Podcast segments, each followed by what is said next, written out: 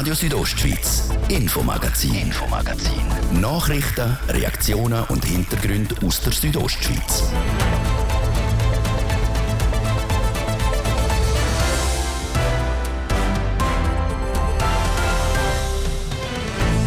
Gewisse Regionen haben es schon am eigenen Leib gespürt. Immer wieder mal wird das Wasser knapp und man muss auf gewisse Angewohnheiten verzichten. Zum Beispiel das Auto waschen, den Rasen bewässern oder baden. Jetzt soll der Wasserhaushalt auch der Kanton genauer anschauen. Einfach so wie bisher wird es nicht gehen. Das, das klappt nicht. Für da lange einfach das Wasser zu gewissen Jahreszeiten nicht mehr sagt der GLP-Grossrat Jürg Kappeler. Wie wichtig ein guter Umgang mit Wasser ist, hat der Grosse Rat diskutiert. Das und ganz viele andere Themen gibt es heute im Infomagazin. Mein Name ist Dies Fritschi.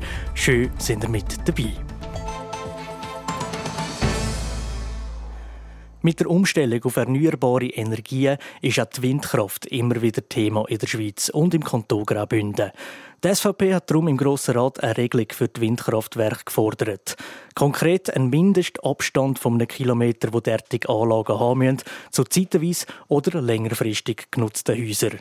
Mit dem ist die SVP aber gescheitert. Manuela Meuli hat nach der Debatte der SVP-Grossrat und Fraktionspräsident Walter Grass am Mikrofon gehabt und von ihm als erstes Mal wissen, warum so ein Mindestabstand seiner Meinung nach überhaupt nötig ist. Bei der Windkraft bestehen auch gewisse Gefahren und das ist eine Beeinträchtigung vom Wohnraum. Und da wollen wir einfach genügend Abstand haben. Ich kann auch zwei, drei Gefahren nennen. Es ist Infraschall, es ist Beschattung, es ist Eiswurf im Winter und da sehen wir, wenn schon Windanlagen, dann aber mit genügend Abstand. Jetzt im Rat ist das Anliegen der SVP nicht durchgekommen. Einerseits beispielsweise ist von mehreren Seiten her gesagt worden, dass der Mindestabstand von einem Kilometer, der würde eigentlich bedeuten, ein Verbot von der Windkraftwerk. Ist die SVP Graubünden also allgemein gegen solche Windenergie? Also wir sind keine grossen Freunde von, von, Windenergie, das geben wir zu. Wir setzen auf die Wasserkraft, die hat viel besseren Wirkungsgrad. Und auch wenn man in die Vergangenheit schaut, unsere Vorfahren haben schon voll auf die Wasserkraft gesetzt und nicht auf die Windenergie.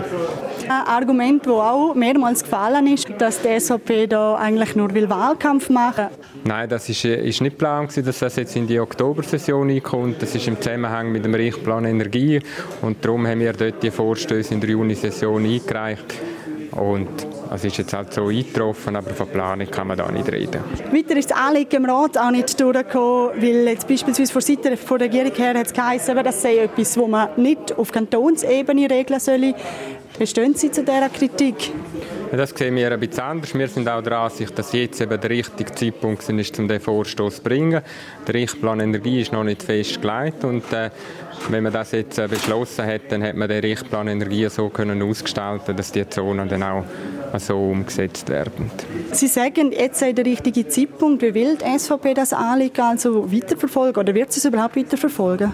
Wir werden äh, sehr gut verfolgen, was auf Bundesebene passiert und dort werden wir mit unseren gewählten oder gewählten Volksvertreterinnen aus dem Kanton äh, schauen, dass sie das Anliegen beim zuständigen Departement oder Bundesrat Rösti deponieren wird und dass man dort so zum Ziel kommt, dass mindestens Gemeinden als Mitspracherecht haben, wenn es um die Realisierung von Windrädern geht. Abgelehnt wurde ist der Auftrag im Grossen Rat mit 92 Nein zu 23 Ja-Stimmen. Die Olympischen Winterspiele im Jahr 2030 in der Schweiz werden immer konkreter. Swiss Olympic kommt in einer Machbarkeitsstudie zum Schluss, dass die Schweiz für die Spiele soll kandidieren Mit Wettkampfort auch in Graubünden. Auf der Lenzerheide Biathlon und in St. Moritz Bob, Skeleton und Rodeln. Und auch alle Freestyle-Wettkämpfe den Freeskier und Snowboarder. Aus der Politik gibt es Haufen Unterstützung für dieses Spiel. Der Martin de Platzes im Interview mit dem Bündner Volkswirtschaftsdirektor Markus Gaduff. Herr Regierungsrat Markus Gadoff, dass Swiss Olympic jetzt die Machbarkeitsstudie durchgeführt hat und zum Schluss kommt, dass die Kandidatur Schweiz für 2030 soll stattfinden. Das ist auch im Sinn der Bündner Regierung. Ja, für uns, äh, wir haben sicher eine Kompetenz äh, bei der Durchführung von Grossanlässen. Äh, wichtig für uns ist, dass die ganze Anlässe auf bestehenden Infrastrukturen basieren, dass es auf bestehenden Kompetenzen aufbaut, dass es dezentral ist, dass die ganze Last nicht auf einen Kanton, sondern auf die ganze Schweiz verteilt beurteilt wird und dass es nachhaltige Spiele sind. Das, ist, das sind für uns die wichtigen Kriterien und ich glaube, wenn IOC dann auch neue Rahmenbedingungen festlegt, dann sind wir der Meinung, dass man eine neue Beurteilung von dem Ganzen soll vornehmen und das äh, seriös nochmal anschauen. Also aufgrund dessen, dass das IOC gar keine andere Bewerbung hat, kann man davon ausgehen, dass das IOC auch auf die Rahmenbedingungen von der Schweiz wird eingehen und dementsprechend während des Spiels 2030 auch kein Spiel des Gigantismus. Das ist für uns die Grundvoraussetzung, dass das IOC auf die Bedingungen von der Schweiz eingeht und nicht umgekehrt, dass die Austräger von diesen Spielen auf die Bedingungen vom IOC eingehen müssen. Aufgrund dieser Machbarkeitsstudie ist jetzt herausgekommen, dass Wettkampfsportort in Graubünden während die Lenzerheit mit äh, Biathlon-Wettkämpfen und St. Moritz mit äh, Bobrennen, Skeleton, Rodelrennen und auch allem, was mit Freestyle zu tun hat, Davos und zum Beispiel Flims Lags würden leer ausgehen. Wie sehen Sie das als Regierungsrat? Ja, wir hätten natürlich auch noch gerne gesehen, wenn in Davos zum Beispiel Langlaufrennen stattgefunden hätten. Aber ich glaube, wenn man äh, die Spiel dezentral auf die ganze Schweiz machen dann ist es klar, dass nicht alles in Graubünden kann stattfinden, auch wenn die Kompetenz da vorhanden wäre. Insofern ist das, glaube ich, etwas, was wir so akzeptieren müssen und auch können. Macht Sinn, dass die Linzerei Biathlon durchführen dort, nächstens der Weltcup und dann auch noch die WM und St. Moritz hat eine grosse Erfahrung, alles was Bobrennen anbelangt und vor allem auch was Freestyle anbelangt. Das wäre im wahrsten Sinne des Wortes nachhaltig. Ja, man nutzt immer wieder die gleiche Infrastruktur für Grossanlässe und ich glaube, das entspricht genau dem Nachhaltigkeitsgedanken. Wenn man so eine Anlage hat auf der Lenzerheide Biathlon Arena, dass es auch Sinn macht, die Anlässe dort zu machen, die man immer wieder braucht und nicht nur für einen Anlass aufbaut. Das Gleiche gilt für eine Bobbahn, wo, wo man immer wieder aufbaut, wo, wo nachhaltig ist. Freestyle könnte man auch was woanders machen, aber da hat man auch schon die Infrastruktur. Ich glaube, das entspricht schon dem Nachhaltigkeitsgedanken, wo man hat, dass man nicht eine Infrastruktur extra nur für Olympische Spiele aufbaut und nachher verrottet das irgendwo, sondern dass es immer wieder gebraucht wird. Wie ist jetzt der Gesamttenor in der Gesamtregierung vom Kanton Graubünden zu den Spielen 2030? Der ist positiv, wie ich vorher gesagt habe. Wir äh, sind bereit, das äh, äh, anzuschauen. Es sind natürlich noch ein Haufen Fragen, die offen sind betreffend Sicherheit. Welche Kosten kommen da auf die öffentliche Hand zu? Zudem sagt die Machbarkeitsstudie nicht, wie werden die finanziert. Dann wird es auch eine Herausforderung sein mit dem betreffenden Verkehr. Da muss man schauen, dass es ein nachhaltiges Verkehrskonzept gibt, das vor allem auf der ÖV baut. Also das sind noch ein Haufen Fragen zu klären.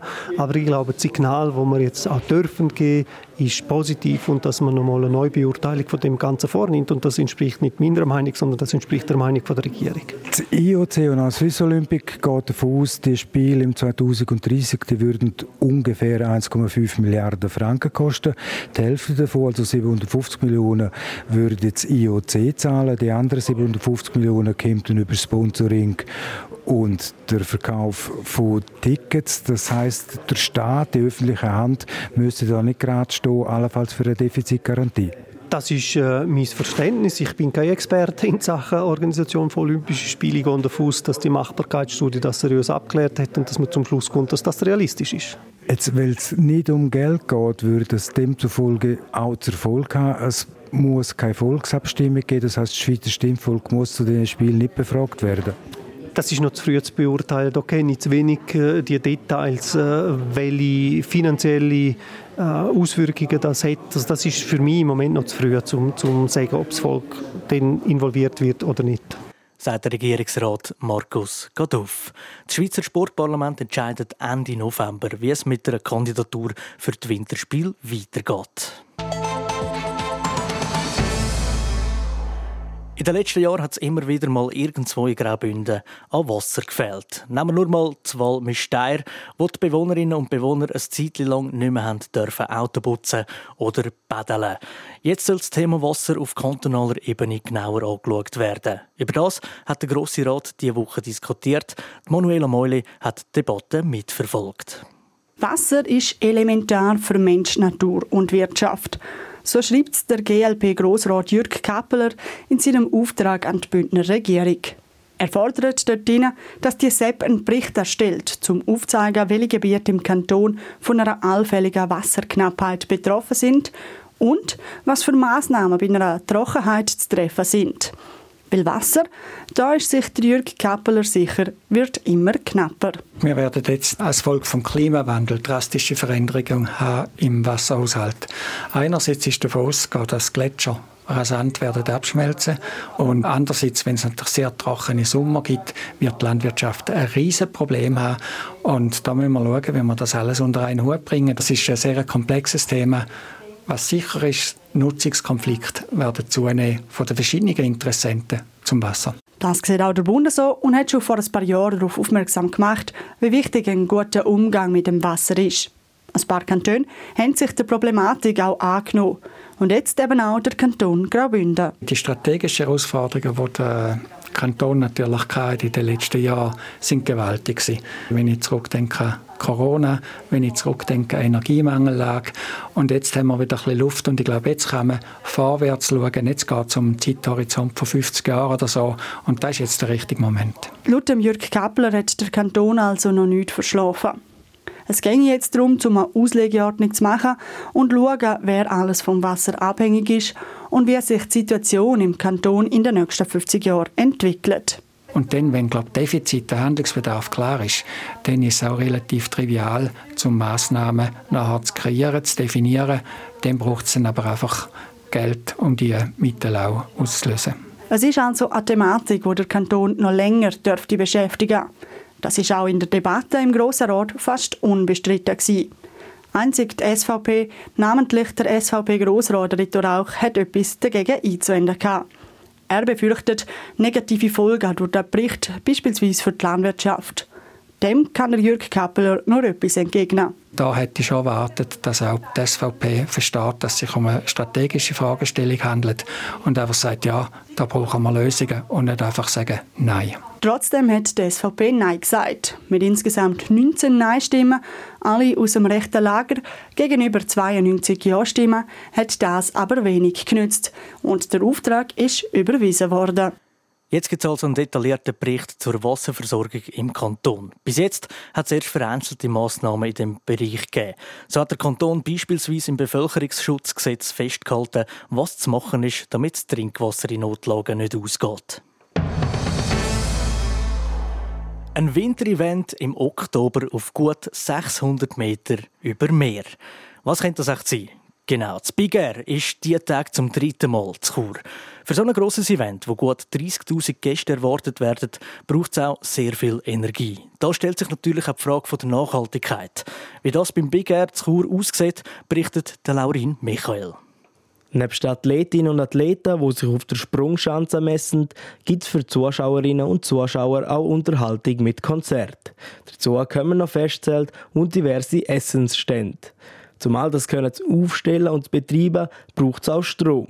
Darum sei die Nachhaltigkeit wichtig so der Geschäftsführer der Veranstaltung, René Götz. Wir haben das Ganze hier mit 100% Ökostrom auch umgesetzt. Wir haben noch Solarpanels installiert, sodass wir auch noch Strom einspeisen und versuchen auch hier noch auf gewissen Bereichen autark umzusetzen und dementsprechend auch noch mit dieser Einspeisung schauen, dass wir auch so noch kompensieren können. Also wir versuchen hier mit einem geringstmöglichen Energieaufkommen die Veranstaltung durchzuführen, aber einen gewissen Teil braucht es. Durch die Solarpanel, die vor gut 30 Tagen aufgebaut worden sind, hätte mehr oder weniger der Strom, es für die Schneeproduktion braucht, können abdeckt werden.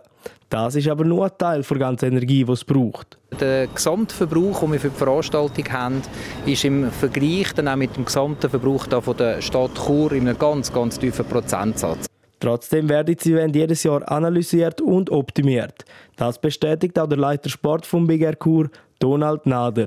Wir haben jetzt zum Beispiel dieses Jahr erstmals den obersten Teil haben wir mit äh, der neuesten Matte-Variante beleidigt. Das heißt, das gibt uns massiv weniger Arbeit, etwa 30 Prozent weniger Schneeproduktion, dementsprechend auch weniger Energie. Die Matten am Anfang der Schanze sind sogenannte Dry Slope Matten. Die sind aus Kunststoff und haben gleiche Eigenschaften wie Schnee. Verbessert ist auch worden, was für Lieferanten beim Event zum Einsatz kommen. Man arbeitet mit lokalen Lieferanten, um den Weg so kurz wie möglich zu behalten. Energietechnisch steht am dritten Big Air Chur also nichts im Weg. Es gibt aber noch einen Punkt, wo dem Ganzen einen Strich durch die Rechnung machen Das Wetter.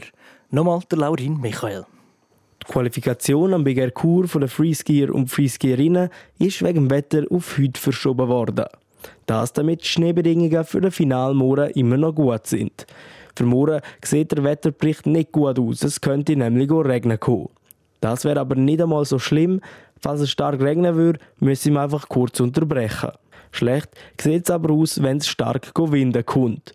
Der Wind sei nämlich entscheidend, sagt der Geschäftsführer der Veranstaltung, René Götz. Der Sport ist so, dass der Wind den Einfluss hat, dass es darauf ankommt, von woher es winden. Wir haben meistens Südwind, das heißt, der Wind geht mit den Athletinnen und Athleten. Sie haben den Sprung, sie haben den im Rücken, durch das können sie ihren Sprung gut machen. Hätten wir den Wind von der anderen Seite, dann gäbe das einen Aufwind, der dann nicht mehr koordiniert landen kann. Dann müssten wir unterbrechen. Neben der Sicherheit der Athletinnen und Athleten hat der Wind auch einen Einfluss auf den Schnee. Dort ist es zusammenhängend mit dem Föhn. Wenn es sich erwärmen will, schmilzt der Schnee schneller.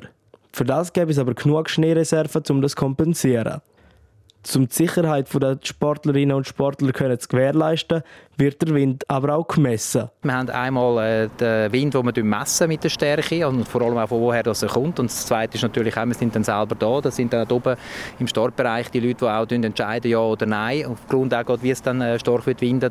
Trotz all diesen Herausforderungen, die es für das Big Air in Chur gibt, sollte das Event dieses Jahr nicht das letzte Mal ausgetragen werden. Die Veranstalterinnen und Veranstalter haben mit Stadt Chur einen Vertrag abgeschlossen bis zum 2026. Die Stadt unterstützt so das Event.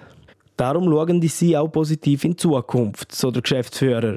Das ist ein enorm kostenintensives Event. Insgesamt etwa 1,5 Millionen, die der ganze Sportteil allein kostet.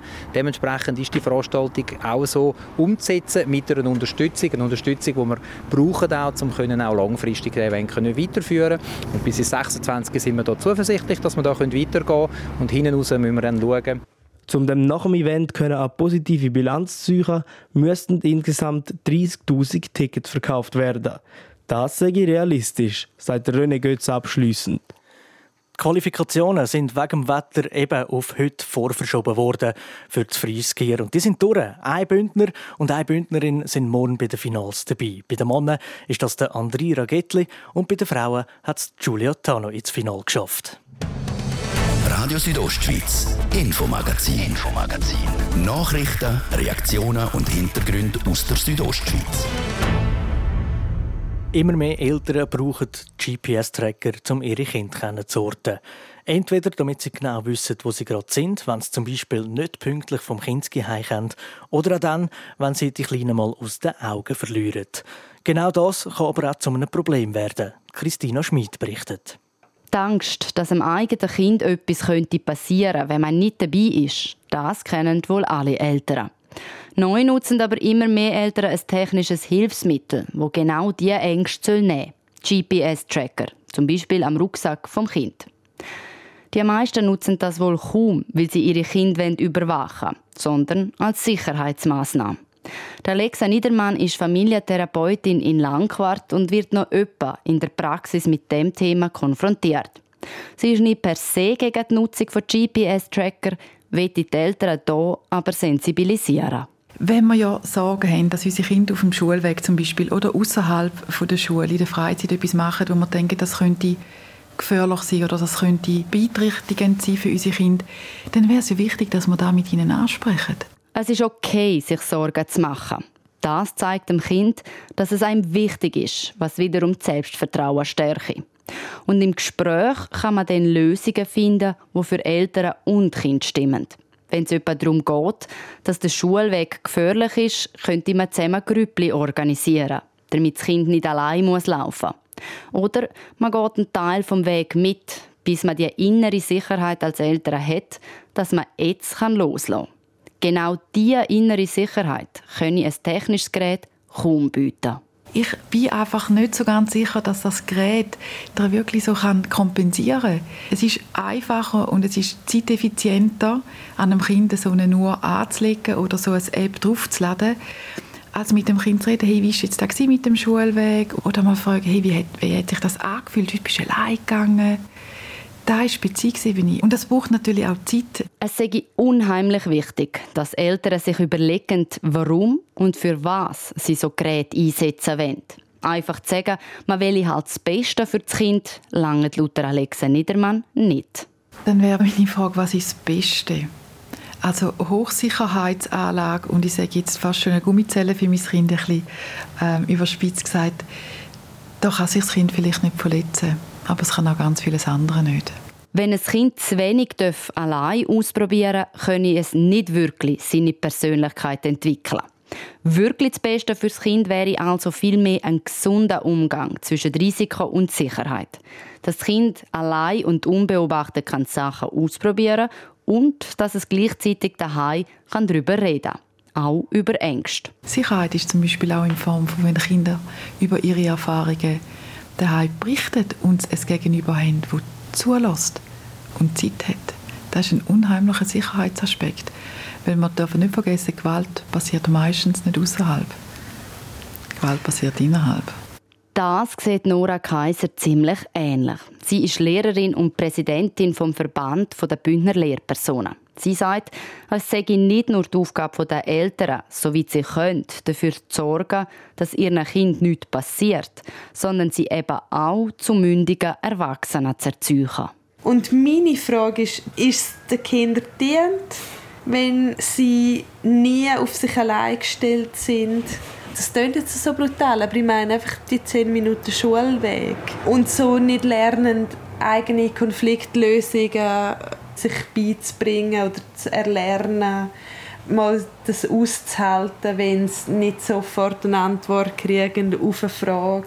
Komplett davon abraten, das wollen aber beide Frauen nicht. Es können durchaus Situationen geben, wo es sinnvoll sein kann, wenn das Kind eine Smartwatch oder ein Smartphone dabei hat, sagt Familientherapeutin Alexa Niedermann. Ich sage jetzt ganz ein pragmatisches Beispiel. Der, der Musikunterricht ist mal zehn Minuten länger, eine Viertelstunde drüber. Und dass man, ja, dass man vielleicht, wenn es am Abend ist, das Kind das Nadel hat und kann sagen, hey, jetzt komme ich heim. Oder vielleicht auch mal anrufen und sagen, kommst du mich holen oder ich laufe heim. Das spricht nichts dagegen.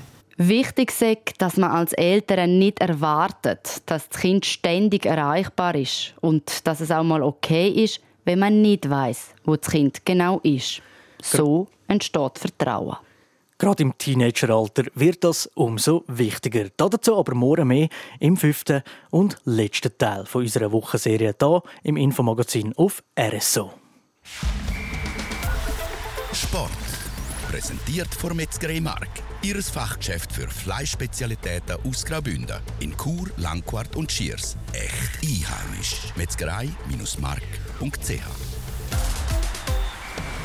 Qualifikationen bei Gerkur hätten eigentlich erst morgen angefangen. Wegen dem Wetter sind die von den Freeskier und Freeskierinnen schon auf heute verschoben worden, Thies Fritschi. Ja, die Wetterprognosen sehen für morgen wirklich nicht rosig aus und darum hat man das heute durchgezogen. Bei den Männern sind insgesamt zehn Schweizer angetreten. Der André Ragetli ist der Einzige, der es ins Finale geschafft hat und das mit einer rechten Zitterpartie. Mit 85,66 Punkten Punkten ist der Flimser in seinem Hit auf Rang 5 gefahren. Das ist der letzte Platz, was gerade noch so für das Finale langt. Und erst, wo alle Sportler über die Chancen gekumpelt sind, ist klar gewesen, dass es der Ragetli geschafft hat. Ganz gemein ist es für den Kim Gubser gelaufen. Der Davoser hat mit 86,66 mehr Punkte gemacht als der André Ragetli. Weil der Kim Gubser aber in einem anderen, stärkeren Hit eingeteilt war, hat es ihm nur für den Rang 7 gelangt und somit nicht für das Finale. Am Nachmittag sind auch noch die Frauen dran. Insgesamt sind zwölf Athletinnen über die Chance gejuckt. Ganze sechs davon sind Schweizerinnen. Aber auch da hat es nur eine ins Finale geschafft. Julia Tano ist mit 80 Punkten ins Finale geflogen. Und somit ist ein Bündner Duo mit dabei im Finale. Wenn das Wetter hebt und es nicht allzu stark föhnt, blaset und alles verwindet, fährt es am Abend am 8. Uhr. Sport. Präsentiert von Metzgerei Mark. Ihres Fachgeschäft für Fleischspezialitäten aus Graubünden. In Chur, Langquart und Schiers. Echt einheimisch. Metzgerei-mark.ch das wäre es auch schon wieder gewesen mit dem Infomagazin. Wer einen Beitrag von heute oder noch besser die ganze Sendung nochmal will hören, kann das entweder auf rso.ch oder überall dort, wo es Podcasts gibt. Mein Name ist Dies Fritschi. Ich wünsche allen zusammen ganz gemögigen Abend. Radio Südostschweiz, Infomagazin, Infomagazin. Nachrichten, Reaktionen und Hintergründe aus der Südostschweiz.